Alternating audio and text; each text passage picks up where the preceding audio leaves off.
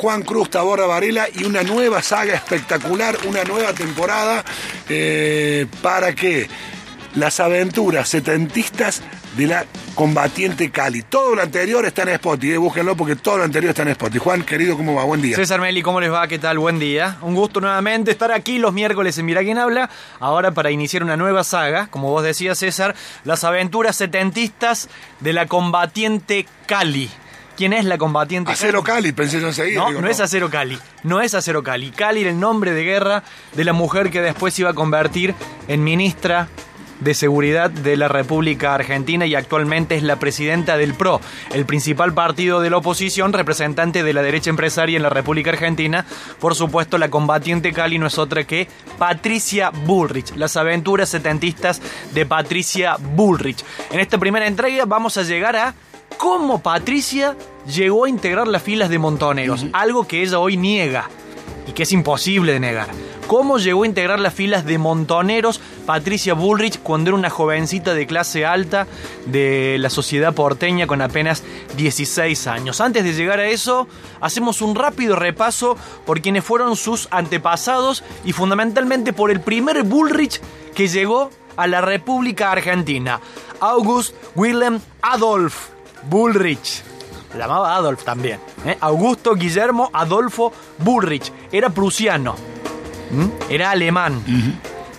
Y vino a participar en las guerras en donde las filas o el ejército luso brasilero intentaba quedar para sí lo que era la banda oriental, después conocido como Uruguay. ¿Por qué vino a participar de esas guerras? Porque era un mercenario, un mercenario prusiano. A sueldo venía a participar de las guerras. En esa guerra, en una de esas guerras, para intentar Brasil quedarse con la banda oriental, August Wilhelm Adolf Bullrich quedó prisionero, después quedó lo liberaron y se vino a Buenos Aires. Cuando se vino a Buenos Aires, el primer Bullrich aquí en la República Argentina dijo, basta de guerra, a mí déjenme comerciar y ganar dinero y se convirtió en un contrabandista, contrabandista, como dijo Rossi alguna vez en la Cámara de Diputados, de manufacturas y se montó una tienda muy importante allí en Buenos Aires en donde comerciaba telas inglesas, aceites españoles y otros productos que llegaban a través del contrabando de Europa. Ese es el primer Bullrich que llega a la República Argentina. Patricia, o Cali, la combatiente setentista, tiene por un lado los Bullrich y por otro lado los Poirredón, otra de las familias tradicionales en la historia de la República Argentina. El primer Pueyrredón, el más conocido, Juan Martín, héroe de la Yo pensé que, que eres banana. No, pará, ya va a llegar ese. Pará, porque Banana viene de esta, de esta línea también, ¿no? Juan Martín de Pueyrredón, héroe de las invasiones inglesas, gobernador de Chuquisaca, integrante del primer triunvirato, director supremo de las Provincias Unidas del Río de la Plata, prócer, prócer, prócer, Juan Martín de Pueyrredón, que quedó viudo a los 27 años y se enamoró prontamente, una vez que quedó viudo, de Mariquita. El problema de Mariquita era que tenía 13 años. No obstante, para la época no estaba tan mal visto y Juan Martín de Pueyrredón, uno de los antepasados de Patricia, pudo ponerse de novio y casarse con Mariquita de 13 años. Tuvieron uno de sus hijos, que fue Pridiliano Pueyrredón, Telechea, gran artista, uno de los mejores artistas en la historia de la República Argentina. De esa misma línea se desprende otro hombre muy reconocido en la historia argentina que es eh, José Rafael Hernández y Pueyrredón. José Hernández. El autor del Martín Fierro es un antepasado de Patricia Bullrich y fue el único federal de la familia, porque en general todos los Pueyrredón los fueron. fierros le gustan también, así. Eh, claro, venían con los fierros Los desde temprano. La saga sigue y llegamos al bisabuelo de Patricia, que es Honorio Pueyrredón, ya más en el siglo XX. Honorio Pueyrredón fue un radical de Irigoyen, ministro, gobernador de Buenos Aires que nunca pudo asumir. Vamos a Cali, a Patricia. Nace en junio de 1956 con el nombre de y así está establecido en su documento, Patricia Bullrich Luro Almeida Pueyrredón. Todos esos apellidos para condensar la prosapia de la República Argentina. Patricia Bullrich Luro Almeiro Pueyrredón, más conocida como Patus. Patus era el sobrenombre que le decían en la familia. Patus era la favorita de su abuela Toto. Toto era Victoria Pueyrredón Camaño, la hija de Honorio, el que había sido el ministro de Irigoyen y gobernador de provincia de Buenos Aires. ¿Por qué Patus o Cali, la setentista, era la favorita de la abuela Toto?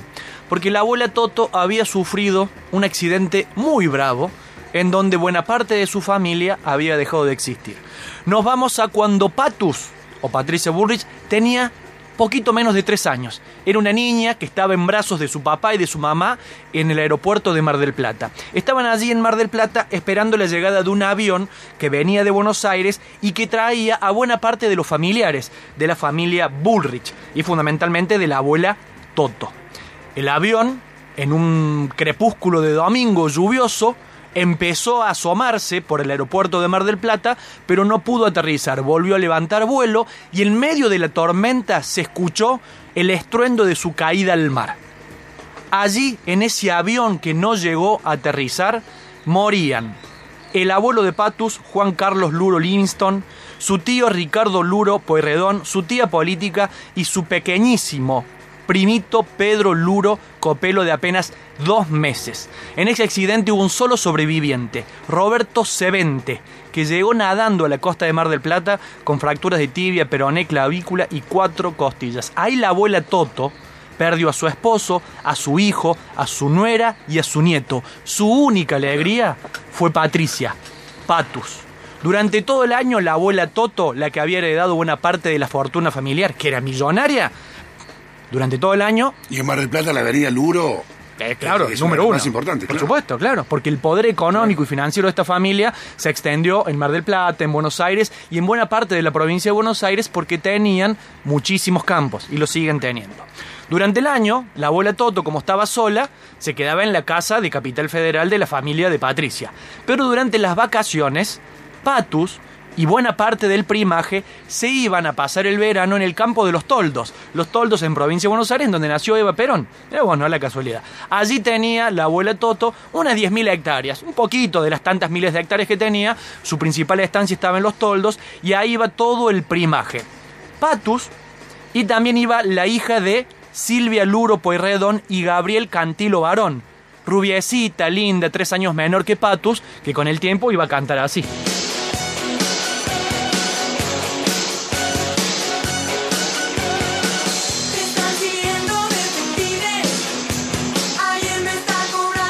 Fabiana Cantilo era parte del primaje que pasaba los veranos en la estancia de los toldos con la abuela Toto, con la prima Patus, y además se sumaba o son primas hermanas. Son primas hermanas, exactamente. Y se sumaba otro que con la historia hemos creído que se trata de otro primo, pero se trata en realidad de un tío, César Honorio Poirredón Torskins.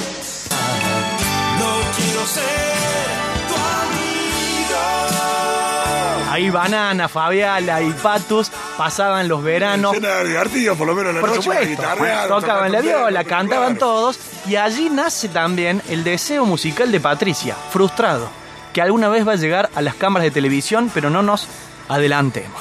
Allí pasaban los veranos, el primaje de la familia Burrich, Burrich Luro, Puerredón, y allí Toto, la abuela, sola le contaba a, sus nietos las historias familiares, las viejas glorias de la familia. Le contaba, por supuesto, las historias de José Hernández, el autor del Matifierro, que era un tío de todo el primaje, y les contó también el viejo Vizcacha, el viejo Vizcacha, que es un personaje del Martín Fierro, que es la cara mala, si se quiere, ese que dice siempre es bueno tener palenque, andir a rascar si ser amigo del juez, el viejo Vizcacha está inspirado en Fernando Caviedes, que es un tío lejano de Patus. Es decir, se mezcla todo. Ahí. Otro pariente lejano es Julio Argentino Roca y su hermano Ataliba Roca, el hermano mayor de Julio Argentino Roca. Ataliba Roca, que era el hombre que hacía los negocios por atrás de Julio Argentino, a tal punto que el propio Sarmiento llegó a utilizar el verbo atalibar como sinónimo de cobrar coima. Bueno, también pariente de, Patus y allí la abuela Toto les contaba todo esto. Por supuesto, el más destacado era el bisabuelo de Patus, Honorio Pueyrredón, que había sido ministro, canciller de Irigoyen, embajador en Estados Unidos y en Cuba, eh, y el electo gobernador de la provincia de Buenos Aires en el 31, pero que nunca pudo asumir. Este hombre, Honorio Pueyrredón, el bisabuelo de Patus, había estado preso en Ushuaia y estuvo vinculado a las rebeliones radicales de la década del 30, en donde los radicales, a puros, intentaban dar de baja a la década fraudulenta de los 30. Los cruces familiares son inagotables en la historia de Patus. Hay intendentes de Buenos Aires, dueños de fábricas de cerveza y la familia número uno en materia de remates de hacienda, caballo, obras de arte, mansiones. Claro, los Bullrich. Los Bullrich son reconocidos a nivel nacional desde el 1800 porque es la primera familia que empieza a hacer remates. Adolfo Bullrich, el creador de la Casa de Remates y Hacienda, fue intendente porteño en el 1898, puesto a dedo allí por Julio Argentino Roca, otro antepasado de la familia. ¿Cómo hizo la fortuna Adolfo Bullrich, el antepasado de Patricia, con la Casa de Remates? Y porque después de la campaña del desierto, además de regalarse algunas tierras entre ellos, otros quedaban en manos de Bullrich que las remataba. Y ahí comenzó a gestar esa gran fortuna. Patus sentía en sus venas que transitaba esa sangre noble de la República Argentina y mucho más lo empezó a sentir cuando comenzó a, eh, cursar en el colegio Bayard de Palermo Chico, uno de los colegios más distinguidos de Buenos Aires. Ahí el colegio Bayard iba junto a su hermana Julieta, un poquito más grande que ella, y su prima Fabiana. Las tres primas iban al mismo colegio de Palermo Chico, en donde, por supuesto, ya en la adolescencia, se permitía distinguirse a quienes integraban allí del resto de la sociedad, del resto de los mortales. Quienes iban a este cole, las hermanas Bullrich y la prima Fabiana, eran distintas al resto. Entonces la pregunta que uno se hace, con este pasado, con estos antepasados, con esa infancia, con esta adolescencia, ¿cómo llega Patricia a Montoneros? Y la pregunta podría ser a la izquierda peronista, pero no hay tanta izquierda peronista. A Montoneros. ¿Cómo llega? Vamos a hablar de un personaje fundamental en esta historia que en algún momento va a ser protagonista de estas columnas. Hablamos de Diego Muniz Barreto. Hoy olvidado, olvidado, diputado nacional con el peronismo en el 73, multimillonario, que antes de ser diputado nacional, integrante de la Juventud Peronista, multimillonario, excéntrico, coleccionista de arte, dueño de empresas mineras, agropecuarias, dueño de empresas de inmuebles, un antiperonista acérrimo, golpista en el 55, después con el tiempo fue cercano a la ANUCE, y en el 69-70, comienzos de los 70, cuando mantenía vínculos con la ANUCE, descubre un grupo de jovencitos que tenían inquietudes políticas. Los jovencitos se, se hacían llamar Juventud Argentina para la Emancipación Nacional, JAEN. Allí estaban Carlos Grosso, que después fue intendente con Carlos Saúl, Chacho Álvarez, estaba también Luis Alberto Spinetta, Emilio del Guercio, y el líder de todo este grupo de Jaén era Rodolfo Galimberti. Muniz Barreto, millonario, excéntrico, aburrido, los descubrió y los empezó a financiar.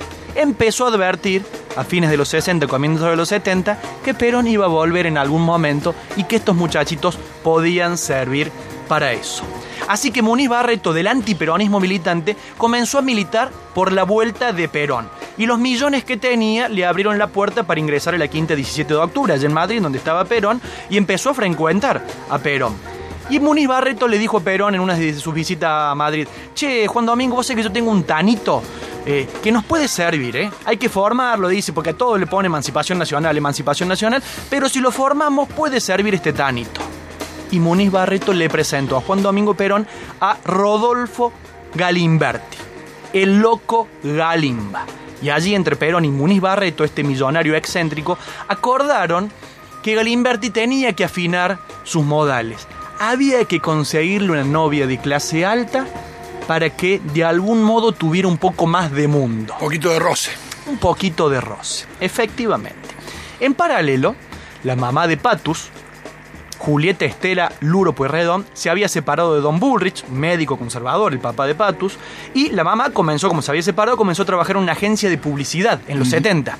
Agencia de publicidad, de publicidad, bohemia porteña, setentismo, izquierda, peronismo que vuelve, y de repente la mamá de Patricia comenzó a ver a conocer otro universo. Casi sin darse cuenta. Casi sin darse cuenta se dio cuenta que había otro universo por descubrir. Ese universo de la izquierda que comenzaba de algún modo a reaparecer y a florecer a fines de los 60 y los 70. En ese descubrimiento se hace muy amiga de Diego Muniz Barreto. Y cuando Diego Muniz Barreto le dijo a Perón, y Perón le dijo, si hay que hacerlo, hay que presentar a una chica de alta sociedad para que el loco Galimba deje de ser tan bruto, tan bruto, este hombre no sabe agarrar los cubiertos, claro, pensaron en las hijas. Ah, tenemos la candidata. Exactamente. Y una mañana, al mediodía ya en realidad, cuando Fabiana, Julieta y Patricia salieron del cole, se dirigieron hacia el Petit Hotel, en donde vivía las dos hijas Bullrich con la mamá Julieta. Y cuando llegaron, estaba Julieta junto a su amigo Diego Muniz Barreto sentados en el sillón y en la punta del sillón, mucho más joven, peinado a la gomina, estaba Rodolfo Galimberti, el loco Galimba, el hombre que Juan Domingo Perón había determinado que iba a ser el jefe de la juventud peronista. Julieta deslumbraba por belleza, Patus deslumbraba por simpatía. El loco Galimba no dudó un momento y el noviazgo comenzó entre Julieta Burrich, la hermana de Patus, de Patricia Burrich, y el loco Galimberti.